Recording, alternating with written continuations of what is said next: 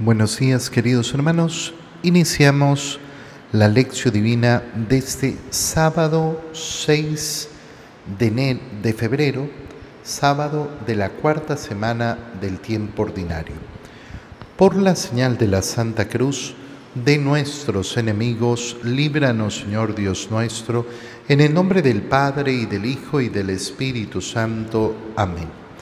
Señor mío y Dios mío, creo firmemente que estás aquí, que me ves, que me oyes. Te adoro con profunda reverencia. Te pido perdón de mis pecados y gracia para hacer con fruto este tiempo de lección divina. Madre mía Inmaculada, San José, mi Padre y Señor, Ángel de mi guarda, interceded por mí. Continuando el día de hoy con la lectura de la carta a los Hebreos, leemos el capítulo 13, versículos 15 al 17 y 20 al 21. Hermanos, ofrezcamos continuamente a Dios, por medio de Jesucristo, el sacrificio de alabanza, es decir, el homenaje de los labios que bendicen su nombre. No se olviden nunca de practicar la generosidad y de compartir con los demás los bienes de ustedes, porque estos son los sacrificios que agradan a Dios. Ofrezcan con docilidad a sus pastores, pues ellos se desvelan por ustedes, sabiendo que tienen que rendir cuentas a Dios. Así, podrán ellos trabajar con alegría y sin quejarse, pues lo contrario no sería para ustedes de ningún provecho. Que el Dios de la paz, el que mediante la sangre de una alianza eterna resucitó de entre los muertos al pastor eterno de las ovejas, Jesucristo nuestro Señor, los enriquezca a ustedes con toda clase de dones para cumplir su voluntad y hagan ustedes todo lo que es de su agrado, por medio de Jesucristo, a quien sea dada la gloria por los siglos de los siglos. Amén.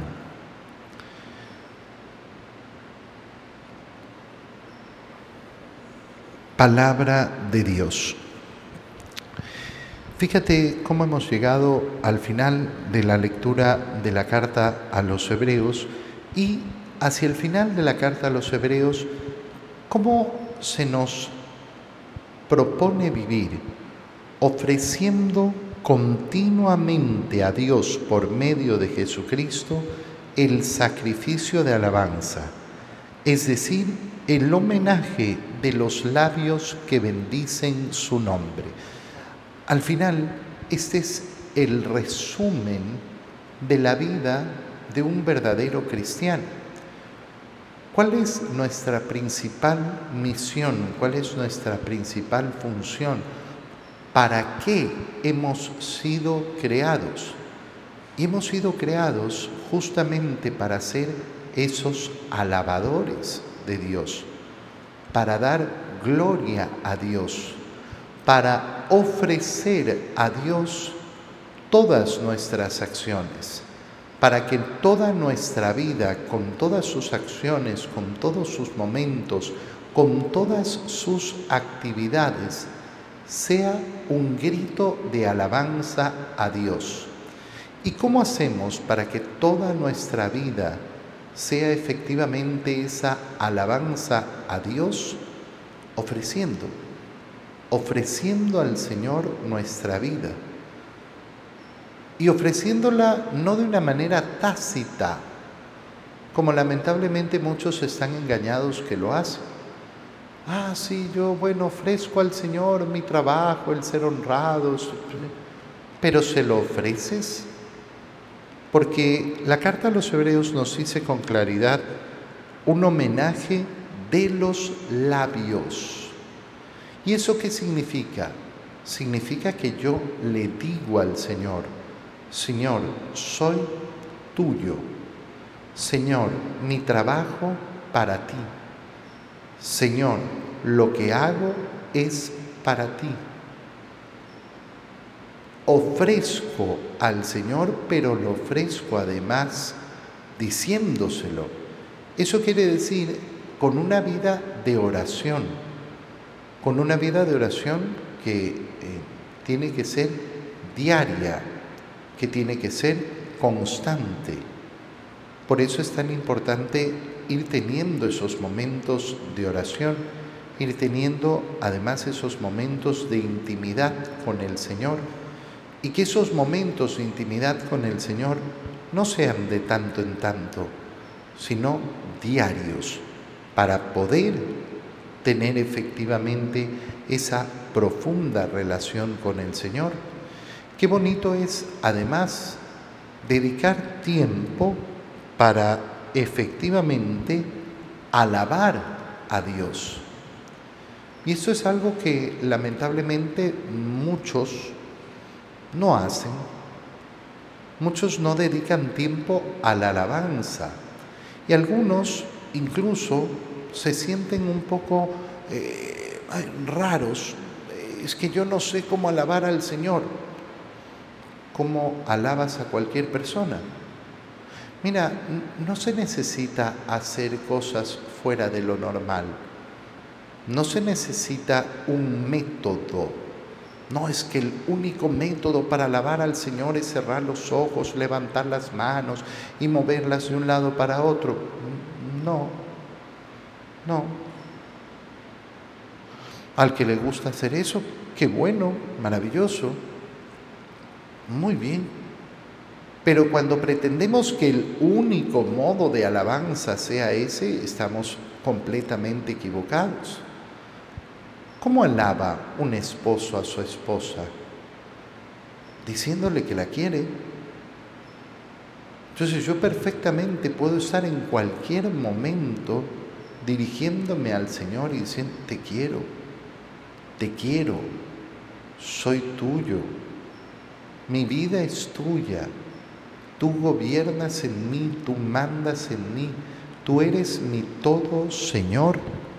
Ese es el modo efectivamente en que vamos, eh, vamos alabando en cualquier momento. Y por eso esa alabanza ni siquiera tiene que ser eh, reconocida por los otros. Y yo puedo estar en cualquier momento alabando al Señor. Lógicamente, la gran alabanza que hacemos a Dios es la alabanza comunitaria en la celebración de la Santa Misa. Por eso la Santa Misa tiene que ser centro de la vida cristiana. Cuando una persona tiene tiempo para alabar al Señor, y le gusta alabarlo eh, en reuniones de grupos, pero en cambio no le da importancia a la Santa Misa, la cosa está mal, la cosa está distorsionada. No hemos puesto un orden verdadero y no hemos puesto un orden verdadero porque no nos damos cuenta que la alabanza que se dirige a Dios, como nos dice la carta a los hebreos, se da por medio de Jesucristo. Y por tanto, el momento culmine de alabanza es cuando nosotros nos unimos a la ofrenda de Cristo al Padre. Y la ofrenda Cristo, de Cristo al Padre se realiza en la Santa Misa. Continúa la carta a los Hebreos recordándonos que no nos olvidemos de practicar la generosidad y de compartir con los demás los bienes, porque estos son los sacrificios que agradan a Dios. Y entonces, claro, yo voy a ofrecer mi vida y lo voy a hacer con mis labios y lo voy a hacer sobre todo en esa ofrenda de Cristo en la cruz que celebramos en la Santa Misa. ¿Y qué ofrezco entonces en la Santa Misa? Esa generosidad, ese compartir los bienes con los demás. Porque ese compartir los bienes con los demás es el sacrificio que agrada a Dios. Por eso la generosidad siempre nos va a conducir efectivamente en el camino profundo de esa unión con Dios. Porque si algo se ha derramado en la cruz es justamente la generosidad del corazón de Jesús, que no se ha reservado ni una sola gota de sangre. Qué importante además darnos cuenta que esa generosidad la relaciona la carta a los hebreos con los sacrificios. Esto es importante, ¿por qué? Porque yo puedo ser generoso, yo puedo compartir mis bienes, pero muchas veces puede suceder que eso no me implica un sacrificio. Cuando yo quiero medir si hay generosidad, generosidad verdadera en mi corazón, ¿qué es lo que tengo que hacer? Bueno, lo que tengo que hacer es ver qué tanto me cuesta. ¿Y qué tanto me cuesta? No es qué tanto me cuesta desprenderme de algo, que es una parte. Efectivamente, ¿por qué? Porque puedo tener apego a mis bienes, apego a mis cosas.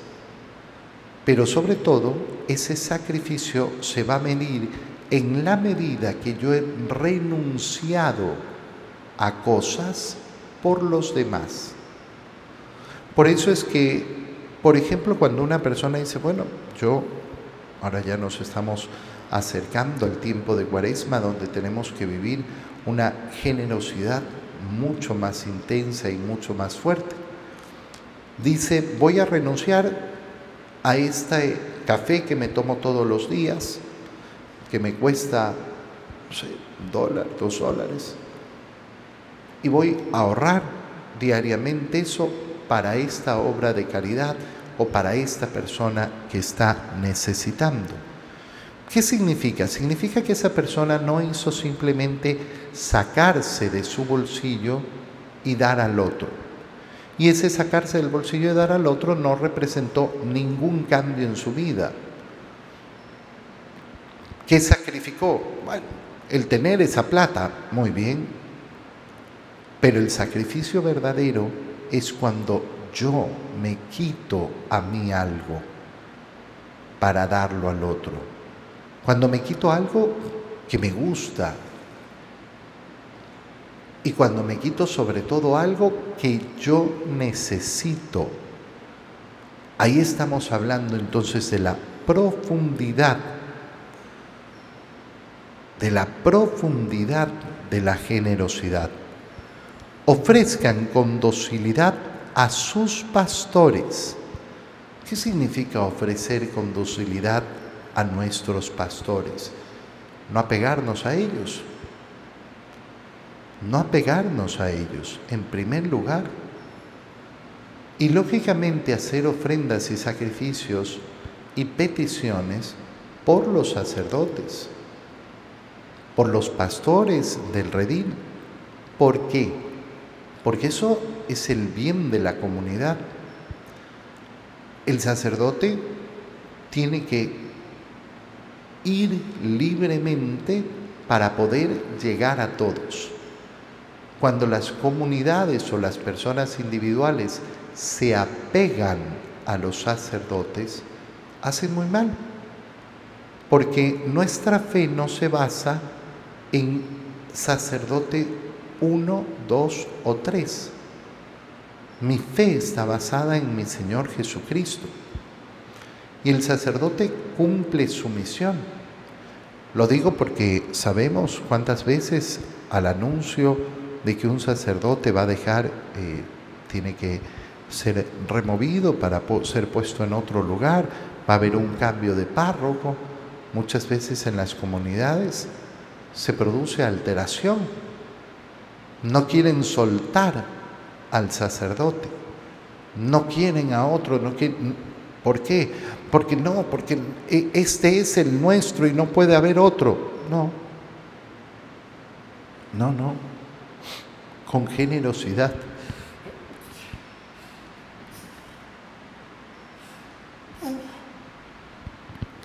Perdón, con generosidad, sabiendo que no, hoy día está un sacerdote, mañana puede estar otro lo grande, lo maravilloso que se hace en el sacerdocio es justamente la celebración de la Santa Misa. Las características personales del sacerdote serán muy buenas para poder efectivamente llegar a los corazones, pero no son los que deben determinar la relación de cada uno con Dios, sabiendo que tienen que rendir cuentas a Dios. Y entonces ellos podrán trabajar con alegría, sin quejarse. Porque el contrario, un sacerdote que no tiene alegría, un sacerdote que vive quejándose, entonces no le serviría a la comunidad. Y termina la carta a los hebreos dando ese saludo de paz que el Dios de la paz. ¿Y por qué es Dios de la paz? Porque ha creado esa nueva alianza y una alianza de sangre y una alianza eterna, porque ha resucitado a Jesucristo, pastor eterno de, la, de las ovejas. Los enriquezca a ustedes con toda clase de dones para cumplir su voluntad. Mira qué palabras tan bonitas. Ser enriquecidos con los dones de Dios, pero ¿para qué? Para cumplir su voluntad, no para otra cosa. Yo quiero los dones del Señor, sí, y los quiero en abundancia, sí. ¿Para qué? Para poder cumplir su voluntad y haga en ustedes todo lo que le es grato por medio de Jesucristo. Todo siempre por medio de nuestro Señor. En el Evangelio, continuando la lectura del Evangelio de San Marcos, leemos el capítulo 6, versículos 30 al 34. En aquel tiempo, los apóstoles volvieron a reunirse con Jesús y le contaron todo lo que habían hecho y enseñado. Entonces Él les dijo, vengan conmigo a un lugar solitario para que descansen un poco, porque eran tantos los que iban y venían que no les dejaban tiempo ni para comer. Jesús y sus apóstoles se dirigieron en una barca hacia un lugar apartado y tranquilo. La gente los vio irse y los reconoció. Entonces, de todos los poblados, fueron corriendo por tierra a aquel sitio y se les adelantaron. Cuando Jesús desembarcó, vio una numerosa multitud que los estaba esperando y se compadeció de ellos, porque andaban como ovejas sin pastor, y se puso a enseñarles muchas cosas. Palabra del Señor. Vuelven los apóstoles de la primera misión que hemos, eh, que hemos leído justamente el, eh, el, día de ayer, me parece, o el día, eh, o el día miércoles, perdón, o el día jueves. Cómo por primera vez envía el Señor a sus doce, a esos doce que había elegido para que pasaran de una manera más íntima con Él. Los envía con el poder sobre los demonios, los envía con el poder de sanar. Y efectivamente los apóstoles parten como lo había ordenado el Señor, es decir, de dos en dos, para llevar el anuncio del Evangelio, para invitar a la conversión y para llevar ese anuncio de paz de parte de Dios. Ahora ha terminado esa primera misión y vuelven a reunirse con Jesús y le comienzan a contar todo lo que han hecho. Estaban sorprendidos, nos cuentan, nos cuentan los otros evangelios, porque hasta los demonios se sometían a su nombre, por su palabra, al nombre de Jesús y por la palabra eh, que se predicaba. Hasta los demonios se nos someten y estaban sorprendidos. El Señor les va a llamar la atención. No se sorprendan de eso. Eso no tiene ninguna, ninguna relevancia. Yo he visto a Satanás caer como un rayo desde el cielo. Sorpréndanse de que sus nombres estén escritos en el libro de los cielos. Sorpréndanse de que están invitados, aceptando la voluntad de Dios, aceptando sobre todo la misión de Dios, a vivir en la altura celestial por toda la eternidad. Pero el Señor además se da cuenta que después de esta misión tienen que descansar. Vengan conmigo a un lugar solitario para que descansen un poco. Fíjate cómo aparece aquí la imagen del retiro la necesidad de retirarse, alejarse, para encontrar verdadero descanso. ¿De qué manera? Con el Señor, en compañía de Jesús. Cuando hoy el mundo nos ofrece retiro, ¿de qué nos habla? Ah, retirémonos a una isla paradisiaca donde hay hamacas y mucho ron y mucho baile. Y habrá entonces esa ese merecido descanso. Retiro, cuando hablamos en terminología espiritual, no tiene nada que ver con eso. Pero es un verdadero descanso y mucho más descanso que las pretendidas vacaciones. Mucho más descanso, ¿por qué? Porque es descanso del alma en el Señor. Es alejarnos efectivamente un momento de nuestras actividades cotidianas. ¿Para qué? Para poder tener tiempo con el Señor, donde el Señor va a recargar nuestras fuerzas en esa intimidad con Él, donde el Señor además nos permite fijarnos en aquellos aspectos que tengo que cambiar en mi vida. Por eso es tan importante y es, eh, es notorio cómo a lo largo de la historia de la Iglesia se van desarrollando estos diferentes momentos de retiro. Por eso, por ejemplo, los sacerdotes tenemos no solo la necesidad, sino que tenemos la obligación y obligación canónica, es decir, por ley de la Iglesia, de hacer un retiro al año. Una vez al año tenemos que parar todo y decir, me voy al retiro, me voy a hacer el retiro espiritual, voy a tener un tiempo de soledad con el Señor, de encuentro con el Señor. Metodologías de retiro. Bueno, metodologías de retiros hay muchas. Da a veces un poco de pena cuando alguna persona piensa que los únicos retiros efectivos son estos o aquellos. Eso es una visión tan, tan pobre de la realidad eclesial.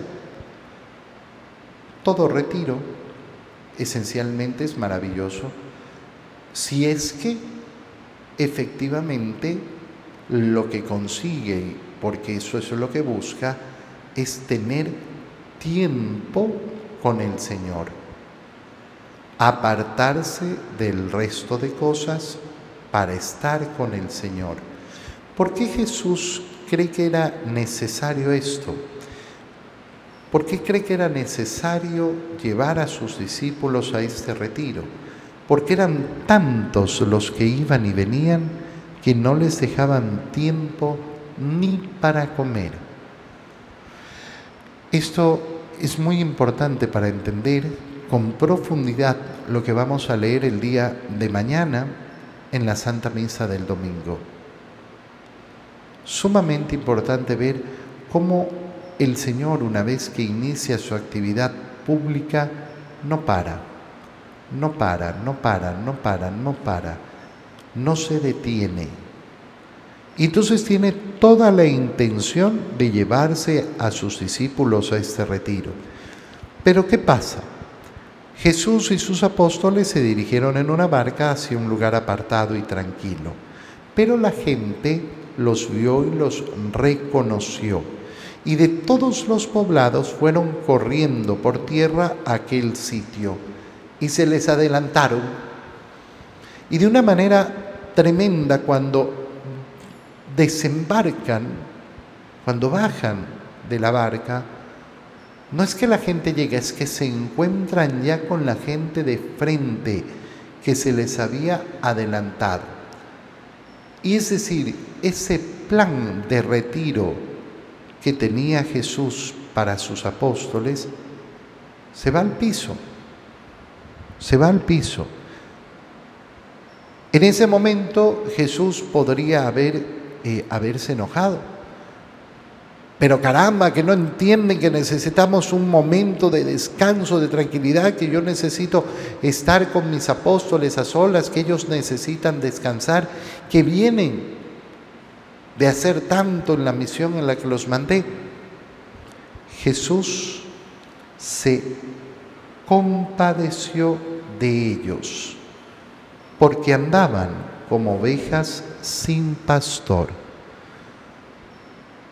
Fíjate qué bonita actitud, ¿por qué? Porque qué importante es tener el corazón generoso, como hemos leído en la primera lectura, para poder romper nuestros planes.